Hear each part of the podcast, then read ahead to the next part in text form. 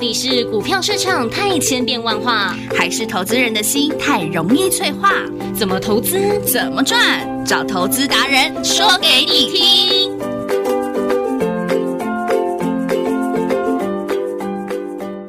Hello，大家好，我是黑娜。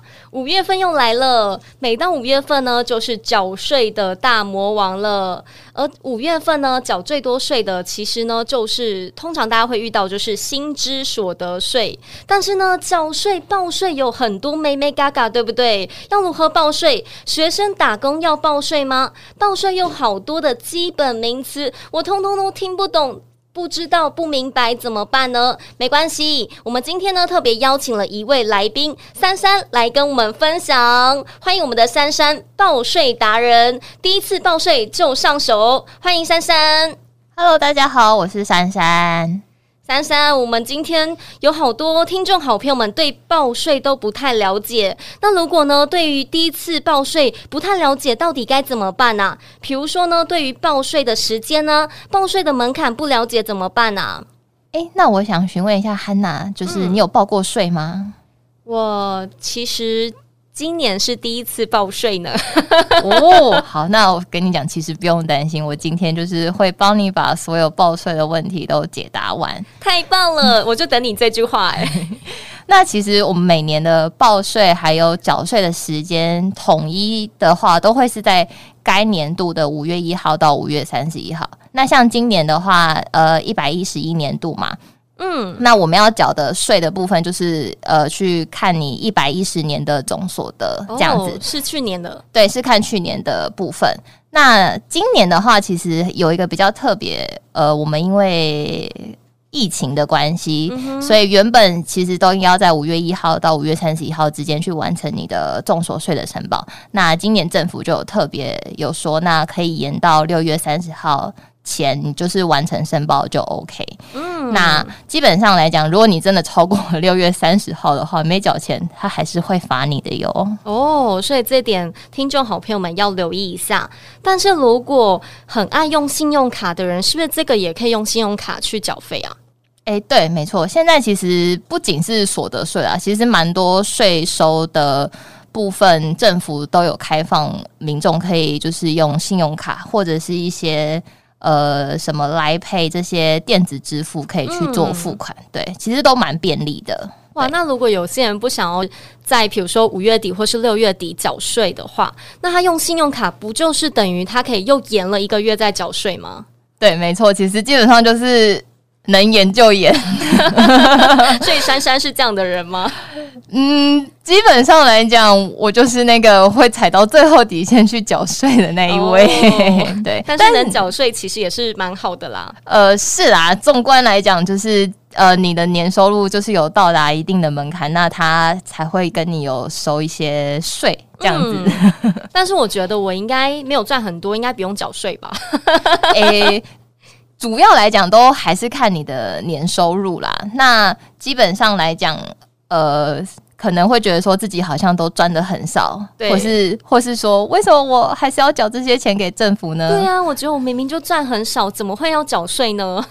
对，那他其实呃，每年的话，他都会有给你一些免缴税门槛。那他会是依照你的申报加户人数，还有抚养条件的差异，就会有所不同。嗯，对。那我们会就是。提供几种就是免缴税门槛，那等一下会有做一些说明哦。就你待会跟大家举例一下，对，没错。嗯，那我常常还有听到，就是很多人会说，如果抚养啊会有免税，那抚养是不是有什么样的条件呢？啊？诶、欸，基本上来讲的话，抚养 就在于。呃，比较是所谓目前没有工作能力的人的话，那他是可以去被接受抚养的。嗯、那主要来讲，就是有你的父母亲没有工作，或者是年纪也很大了。那再来就是小孩的部分，这两个就是比较是呃可以放在抚养的里面。哦，对，所以现在难怪大家会说生小孩会带财。我相信这也是另外一个解释方式，是帮你嗯。有点省税，对节税的感觉，对，对，没错。那你可不可以跟大家分享一下是要怎么样，就是报这个税的部分呢？报税的话，基本上来讲，其实现在政府的网站是真的都建制的蛮完善的，话蛮完善的啦。那你如果想要去看网站上面的呈现的话，呃，基本上我就是会搜寻呃。像今年我们要缴一百一十年嘛，对，一百一十年重所税，那基本上打进去之后，它第一个就会是我们国税局的入口网站。嗯，那它里面的话就会有跟你讲说，呃，你要用什么样的身份，呃，方式验证去，呃，进去看你个人的报税的一个过程。嗯，对。那像基本上来讲的话，如果你因为像我们现在基本上都还是用电脑做操作，对啊，那。呃，比较需要具备的东西就有两个，哪两个？呃，一个是健保卡，再来一张叫做自然人凭证。哦，对，那我个人是比较习惯使用自然人凭证。嗯、对，现在其实蛮多政府的东西都是借由自然人凭证直接下去，呃，验证你的个人身份。对，就是其实过程中是蛮方便的啦。像之前有一些什么我们。呃，买口罩吗？对，好像买口罩也是哎、欸。对，就是一一般来讲，直接网络上插卡的这个部分，很多跟政府相关的东西，基本上来讲，一张自然凭证都可以打天下。对，是真的是打天下。对对，就是那一卡在手，你就是各政府的网站都可以进去，嗯，通通都可以登录。对，所以我们只要是在家准备。读卡机，然后健保卡、自然人凭证，是不是就可以报税了？诶、欸，对，没错，基本上是这样子。嗯，对。但好像网络上还有看到，就是有户口名簿的那个户号也是可以报税的。诶、欸，有，特别是呃，我记得如果你呃有要带抚养的人的话，户户号是你绝对要具备的一个东西。哦，对，即便即使呃，可能你的自然人凭证已经都有记载你。个人资料非常的完善，但是呃，户号还是需要你自己去 key in，对，嗯、所以这个是比较要注意的一点。哇，所以要抚养的听众好朋友们要赶快留意一下，把这个记起来。对，没错，不然就是你真的到了五月三十一号才在找户号跟户口名簿的时候，就会有点来不及了。对啊，会有点慌张，想说哎、欸，怎么找不到呢？对，真的。那珊珊，你可不可以跟大家分享一下，如果假设一般的小资族到底要怎么样报税？像他的一年的收入这样，假设如果是四十五万的话，那这样报税起来是怎么样？像呃，政府其实都会有给一些基本的免税额，呃，免税的门槛啦。那主要的话，我们就是可以看到三类，一个就是最一般的基本呃免税额。然后再来就是标准扣除额，然后还有一个就是薪资特别扣除额，这三块会是在单身朋友上面会呃可以去做扣抵的一个项目。嗯、对，那今年的话，我们一般国民的免税额它是八万八，然后它其实是用年龄做分据。如果你是未满七十岁的人，那我就是可以有一个人有八万八可以先做扣抵这样子。嗯对，然后再来的话就是标准扣除了。那因为是单身，单身的话，他一样是一个人是十二万。嗯，对。然后再来的话，呃，薪资特别扣除了，这个就是没有分任何的身份，那一个人就是可以扣二十万。哦，如果我今天赚一百万，我也可以扣这个二十万。对，没有错。对，他这个是对不分任何身份的，嗯、所以基本上来讲的话，如果针对单身朋友的话，刚刚讲到的这三个数字，我们相加的话，那可以看到就是他扣除的金额是四十点八万。嗯，对。那因为我们刚刚提到，就是如果我呃一年的总收入是四十五万的话，对，那我们就是先用四十五万去扣掉我的四十点八万，剩下四万二。对，没错，它的那个最后的差额是四万二，嗯，那这个就是我们所谓的所得净额哦，原来就是这个哦，终于搞懂了。对，所得净额的话，就会是你要去参考所谓的课税集聚金额，去判断说你这些部分要缴多少，要用要用多少税率去缴钱给政府。嗯，那它的门槛的话，基本上来讲。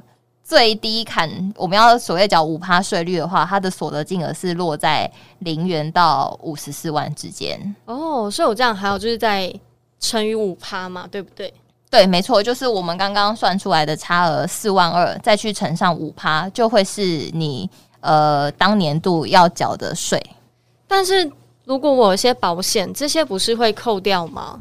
呃，保险费用的部分，像其实我们刚刚讲的这一个呃算税的方式，这个叫做标准算法。嗯，那还有另外一个叫做所谓的列举法。哦，原来这两个是不一样的。对，不一样，就是政府其实也是有给你比较多种方式啊，那就是一个就是标准式，一个再来就是列举式。嗯。那看你会是用哪一个方式去计算税的时候，对个人比较有利，那你就用那个方式下去做所得税的申报。嗯，那珊珊有没有什么建议？是建议我们的听众好朋友们，他们一般在报税的时候是什么样的方式会比较好啊？因为这两个其实我们都有点雾煞煞，不太了解。其实基本上来讲，呃，就我个人，我会先去试算我当年度的所得大概呃有多少金额。那因为像我们刚刚用标准式下去算的时候，那其实如果你一个人年收入啊，没有超过四十点八万的话，其实呃你是不用缴到税的哦，就没有超过这个集距。对，所以基本上你就可以先用四呃标准的扣除额下去，先去当一个基准点。嗯，那如果你的个人费用，就是我们刚刚讲的那个列举法，其实是看你的呃当年度的个人费用，如果你真的超过。呃，四十点八万很多的话，那你可以考虑就是用列举式来去计算你的所得税。嗯，对，就两种方式去试试看嘛。因为现在其实网络的这个平台也蛮便利的，就是你可能按一按之后，它可能会帮你算出哪一个是比较适合你的方式，对比较省钱的。对，没错，它其实。就是网络呃，国税局上去的那个网站，它都是一个试算系统。那你可以先用标准式算一遍，再来用列举式算一遍。那最后出来你觉得哪个比较有利，那你就用那个方式来去做申报。嗯哼，对，了解。那报税就是一定要准备这个扣缴凭单吗？其实扣缴凭单的话是见仁见智的啊，因为就像我们刚刚都有讲到，其实国税局的网站，你一登进去去验证你的身份的时候，呃，它里面都会记载说有申报过你所得的任何资料。嗯，对，只要公司有申报的话，都会出现在公司不要申报。嗯，这个就对，变相是一个。另外一种减少所得的方式，对呀，真的，因为像有些业务啊，或是薪资收入比较，它是低底薪但是高奖金的人，或是公司每年都有就是计奖金，或是那个年终，那这样也要缴税哦。呃，对，其实不外乎呃，一般你每个月领的呃月薪，基本月薪以外，那有些项业务是有领奖金的。部分，那再来就是呃年终奖金这一些，其实都有含在你所谓一整年的薪资所得。那对它就是有会需要被扣到税的。如果你有超过它的额度的话，就是我们的门槛就在四十点八万嘛。对，如果你现在是最基本的一个单身人，然后没有抚养任何人的状态下，那扣除额就是四十点八万。你可以用这个基准点下去做计算。嗯。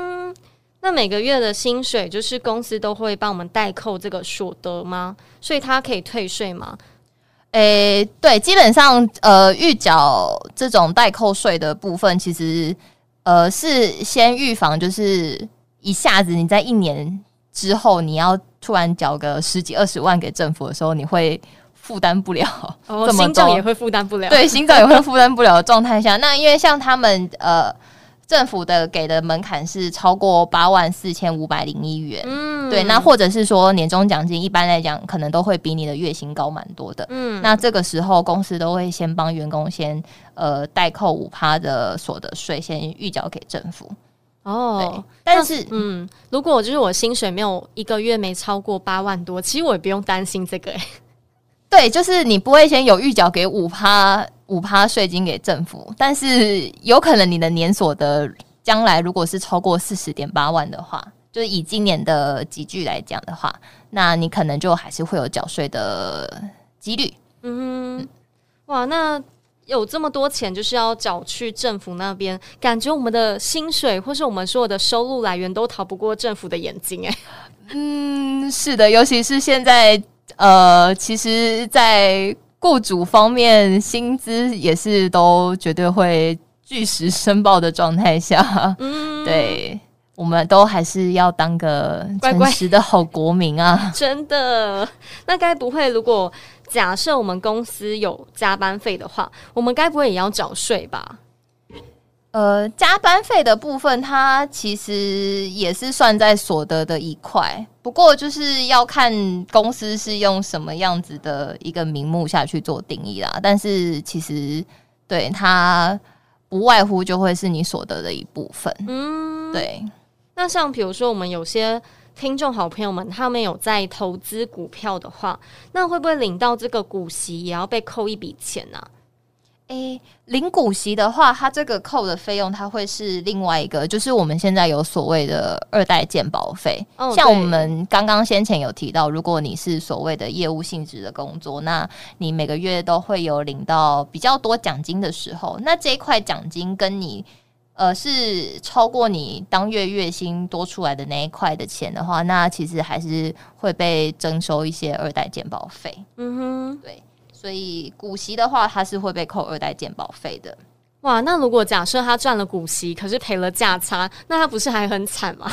嗯，对，那这个这个，我只能说。投资风险有赚 有赔。哇，珊珊，你这样讲，好像突然想到电视上都会讲的这句话。嗯，对，这个就是真的是只能尽人事听天命了。对啊，听众好朋友们，好好想一下，在投资之前呢，要下哪一个步骤哦。那像珊珊，就是毕竟赚钱是非常困难的，我们要把每一个钱呢都花在刀口上是比较重要的嘛。那小资族呢，也希望可以学到这个节流，有没有一些比较合法的避税方式可以教教大家？其实我们刚刚前面就有提到，就是呃，我们今天主要都是针对单身的部分。对，那在于一个你可能可以省到税大部分的来源，其实。呃，都还是主要以抚养为主。嗯，就像你现在真的，呃，你上有呃两老，然后如果下面也只有你一个小孩的话，然后你那个两老又没有工作的状态之下，呃，其实用抚养的方式去呃一起做合并申报，我相信可能会是一个，也是一个蛮有利的方式。对，能不能举几个例子让大家比较明白一点？假设如果他薪水像刚刚提到是四万五，四十五万了，不是四万五，一年是四十五万的收入，那他因为要缴两千一的税嘛，因为你刚刚有说这个五趴的部分，那算下来是要缴两千一。那这样如果他有抚养一到两位的话，那这样他要怎么样去算呢？他其实呃，就像我们刚刚有去讲到的所谓呃免税额。这一块，那他如果是一般国民来讲的话，我一个人就是八万八。对对，那我如果现在是有抚养的状态之下，我这边用用幼儿来做一个说明好了。好啊。那像如果我主要是双薪，然后我们家又有两个小朋友的话，那基本上来讲，我的个人所得的免税额会是来到三十五点二万。嗯。那这个三十五点二万的话，就是我们刚刚有提到，一个人一般国民的免税额是八万八。嗯。那因为我的家庭现在是两个，呃，一个一对夫妻跟一双一双幼儿，嗯，所以总共是四个人头。那我八万八乘上四，我的个人所得免税额就是三十五点二万。对。那标准扣除额的话。这个是单身的话，一个人是十二万，但我是夫妻，所以我两个人我就是可以扣二十四万。嗯。那再来还有一个就是薪资所得扣除额，这个刚刚有讲过，就是我们不分任何的身份。不管你的年收入，一个人头就是可以扣二十万。嗯，那因为我是夫妻嘛，两个人，所以就是可以扣四十万。哦，我以为小孩也可以加上去。哦，没有，小孩的话，它是有另外一个 呃名目下去让你做扣抵，嗯，这个叫做幼儿学前特别扣除额。呃，嗯，那他的一个小孩子的话是十二万，那因为我有两个小孩，所以我可以扣二十四万。那这样总共刚刚四个金额加起来的话，会是如果你夫妻的年收入只要是低于一百二十三点二万元的话，那基本上就是可以不用缴税的。嗯，对，这个是现在呃比较像是一般一般家庭会比较呃会遇到的一个状况。嗯，但是我其实没什么概念，因为我们现在都没有小孩。对，没错，我我本人也想象这个 这个呃，所谓一家四口要怎么样报税的一个情形。对，那如果假设，比如说我们单身，然后我们要抚养就是两个长辈，是有没有一个什么简单的试算吗？呃，这个的话，我们呃用一个例子来说好了。好啊。那像我们刚刚是用单身，然后所谓年收入四十五万来看。对。那如果我现在是年收入四十五万单身，然后我有抚养就是。所谓呃，两位满七十岁以上的长者，嗯，对，然后我们又假设这两位长者，这这是完全没有任何的年收入的状态。好，那我们就是来做一个简单的试算给各位看。好，那呃，像我们刚刚提到的，一般国民的免税额是八万八。那如果你是年纪已经来到了七十岁的人的话，那他给你的免税额一个人是有十三万二的一个。额度，嗯，那因为我抚养了呃爸爸跟妈妈，我有两个两个人，所以我就是十三万二会是两个人头，那总共会是二十六万四，嗯，对。那再来标准扣除额的话，它其实就是只有两个身份，一个就是你个人一个单身，或者是夫妻这两种。那因为我是单身的状态的话，我就是可以扣十二万，扣十二万的部分。然后再来的话，薪资特别扣除额一样也是二十万。所以，我们总共呃所谓的扣除额加总起来就会是五十八万四。哦，对。那刚刚前面就有先假设我的年收入只有四十五万的状态下，嗯，那我的扣除额已经是远超过于我的年收入了。珊珊，我刚才发现啊，好像少加了一个免税额八万八，是吗？对啊，汉娜，你学会了耶！真的，对啊，珊珊，你教我完之后呢，真的第一次就上手嘞。我相信很多听众好朋友们应该今天收听完之后都知道怎么报税嘞。没错，我就现在学起来吧。真的，那珊珊，我们这样子其实一个人四十五万一年的收入，要养两个人，好像其实有点辛苦，对不对？诶，对啊，因为我们只是就是。跟大家举例一下说，说哦，你如果是单身报税，或是再加上呃抚养的话，那它的差别会是什么？嗯、那因为其实基本上呃单身的状态下，你缴的税额其实当然也不是到那么的高的话，可能就也不会有那么多人去考虑说要做抚养的这样子的一个方案。对，嗯，那可不可以用就是比较？呃，收入比较多的好朋友们来帮我们去举个例子啊，比如说这位投资朋友们、听众好朋友们，他的年收入是一百万的话，好，那我们就先用一百万来看。那他呃，如果是单身的状态，他的年收入在一百万的状态下，那我们先看说，我们一样，第一个免税额就是八万八嘛，刚刚汉娜有提到的。然后再来，我还可以扣除一个标准扣除额是十二万，对。然后再来还有一个就是薪资特别扣除额二十万，这就是呃单身最多可以用标准扣除额的方式去扣到四十点八万。嗯，那我是不是一百万去扣掉四十点八万之后，我还有五十九万二，嗯，这是我的所得净额。对，那呃。再搭配我们那个课税的集聚的话，五十九万二，它其实会落在第二个集聚。那它十二趴耶，对，它的税率就会到了十二趴，其实是蛮高的，就是你要缴将近七万的税。哦，对，那这个时候其实应该大家就是看到七万多就会吓到，想说哦，真的要缴到这么多的税吗？那这时候可能就可以考虑说，呃，你有没有别的方式？像像例如说，我们刚刚讲到的，如果你不要用标准扣除额的话，那我如果使用列举式，嗯、我可能有一些捐赠啊，或者是一些什么医药生育费，那就看一下，说我两边申报出来的差额会是哪一个，呃，缴的税会比较少一点，那你可以用选择用那种方式。嗯哼，对。那如果我们就是搭配一个抚养的人，是不是可以也有节税的效果啊？对，这个时候大家就会想说，那我如果是如果我有抚养一位的话，那我可以就是变成要少缴多少税？嗯，那大家也会去有做这样子的试算。那我们这边就是举例的话，如果你有抚养的一位七十岁的爸爸，好，那我们前提也是在于爸爸没有任何的呃所得收入的状态下，嗯、那我的年收入就还是落在一百万嘛。对，一百万之外，那我们就是一样，就有一些免税额。那一般国民的话，就是刚刚讲到是八万八一个人。那七十岁以上的话，它是有给你十三万二的免税额。对，所以这两个都可以扣，扣完之后再来一样，还是有个标准扣除额可以算。嗯、然后最后就一样是在扣你的薪资特别扣除额二十万，对，二十万的部分。然后再来的话，就是。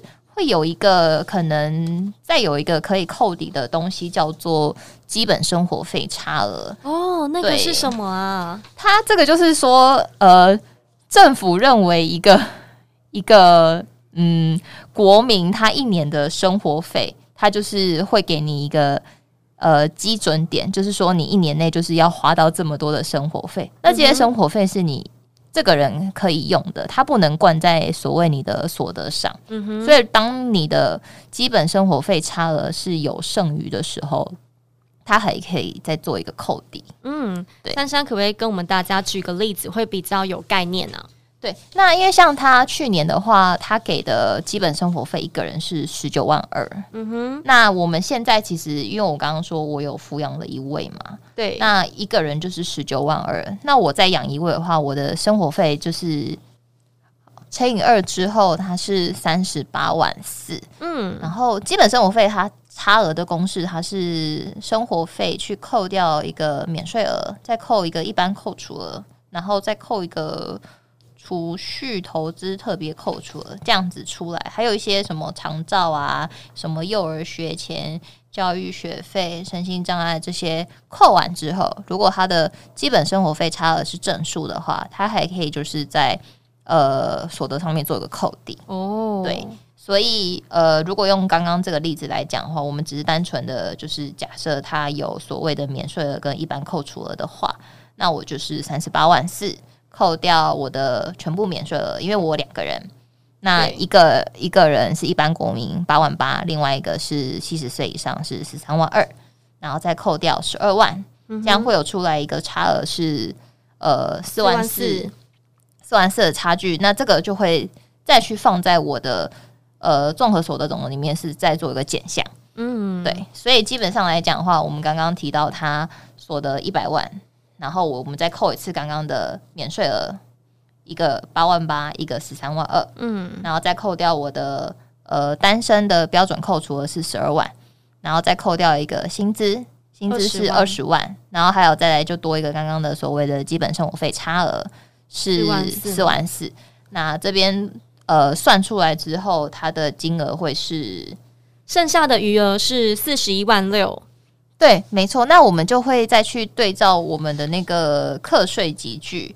那我们的集聚的话，就是会是落在第一第一个集聚。那税率的话，就会是扣除五趴。那你就是看四十一万六的五趴出来是多少钱？那就是您今年要缴的税，这样子。两万多，两万零八百。对。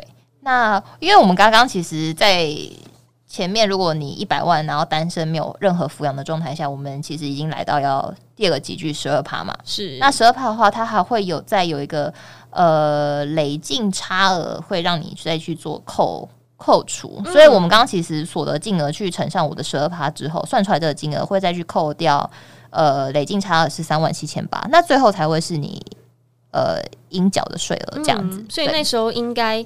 七万一千零四十元，扣上三万七千八百元，所以差不多大概是四万左右。对，可能三万三万多四万出这样子的一个额度。嗯、所以其实用这样子的呃比对的话，你就可以看得出来说，那如果你真的有抚养的人的话，他其实会是有所谓呃睡觉的比较少的一个状态。哦，真的有节税，但是听众好朋友们真的不要等到报税的时候才去找爸妈，成为报税这个孝子好像也不太好哎。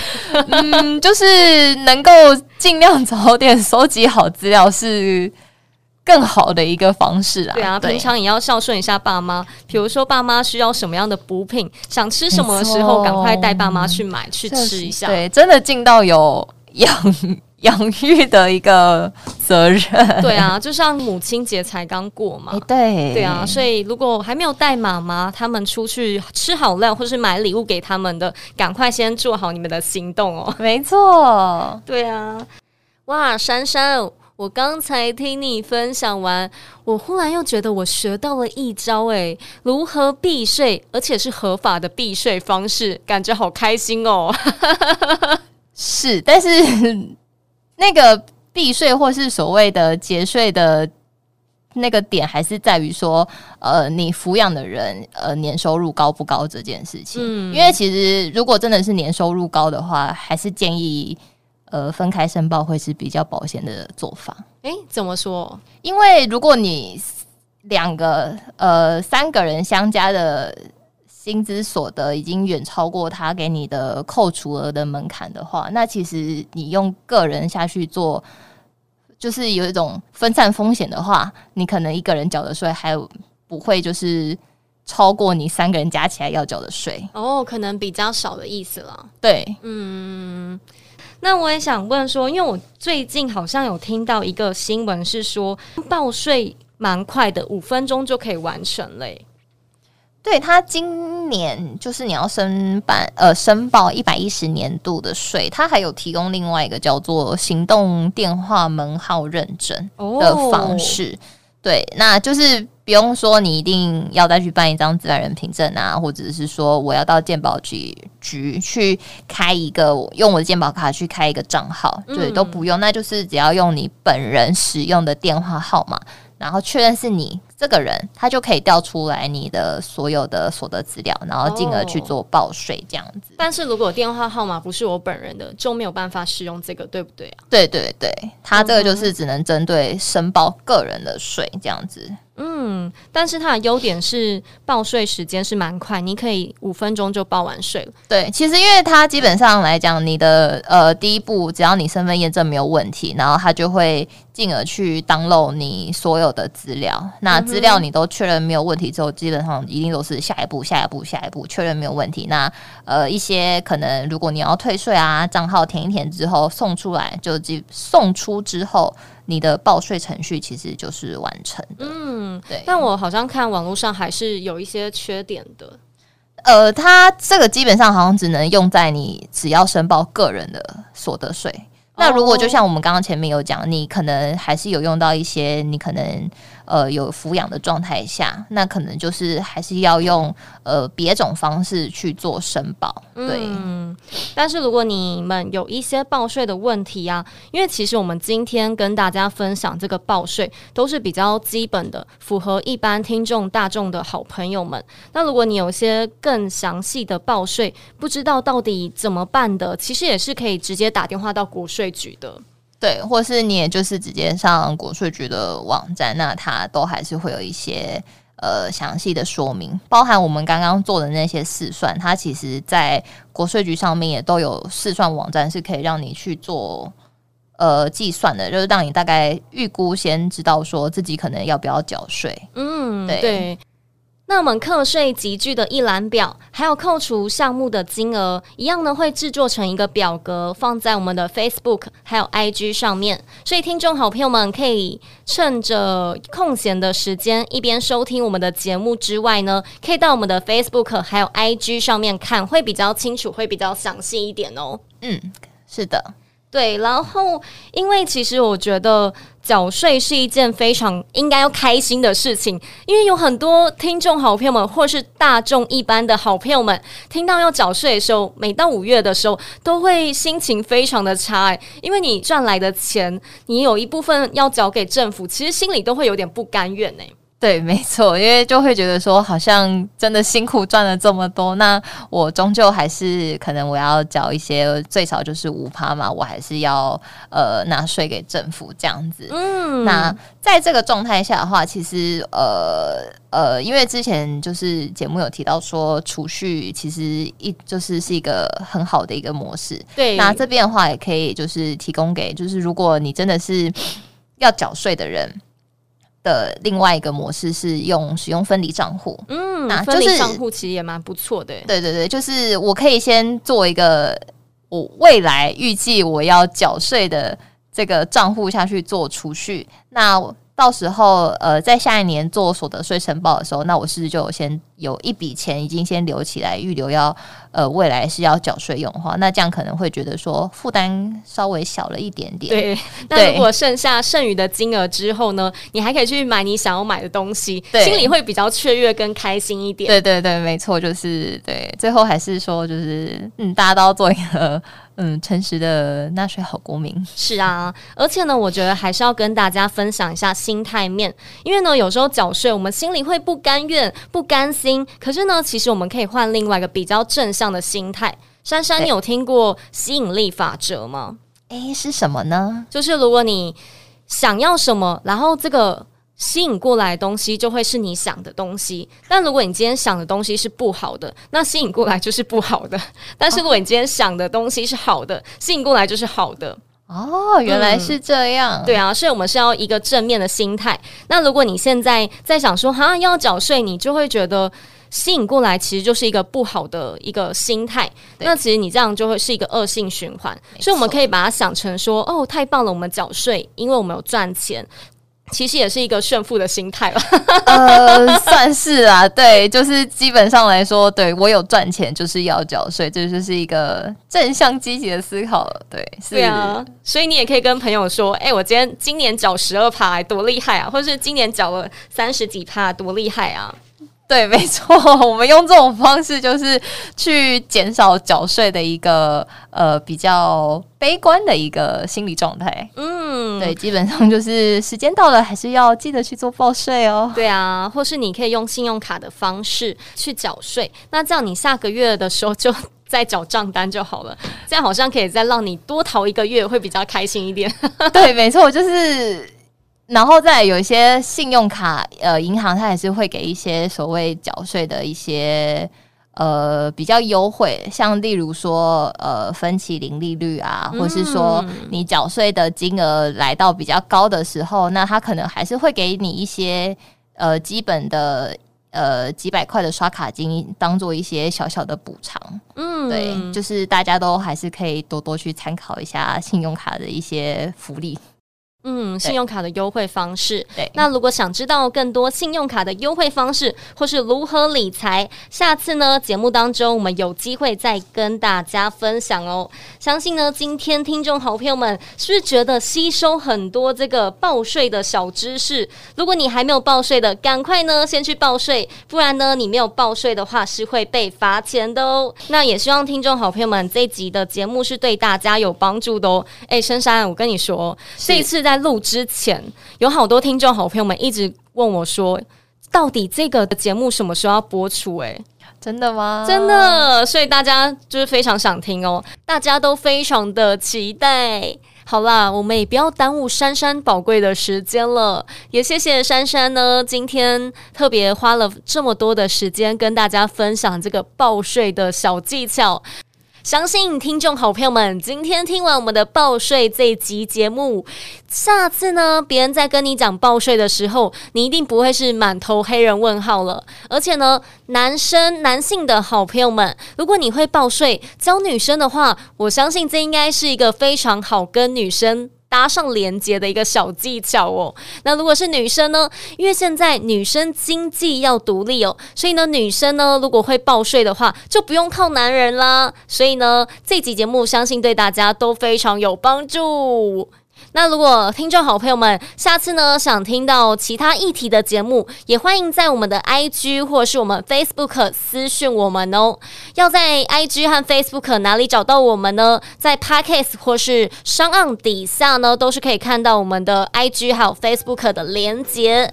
那我们节目就到这边喽，拜拜。哦，也谢谢大家，那我们下次再见喽，拜拜，拜拜。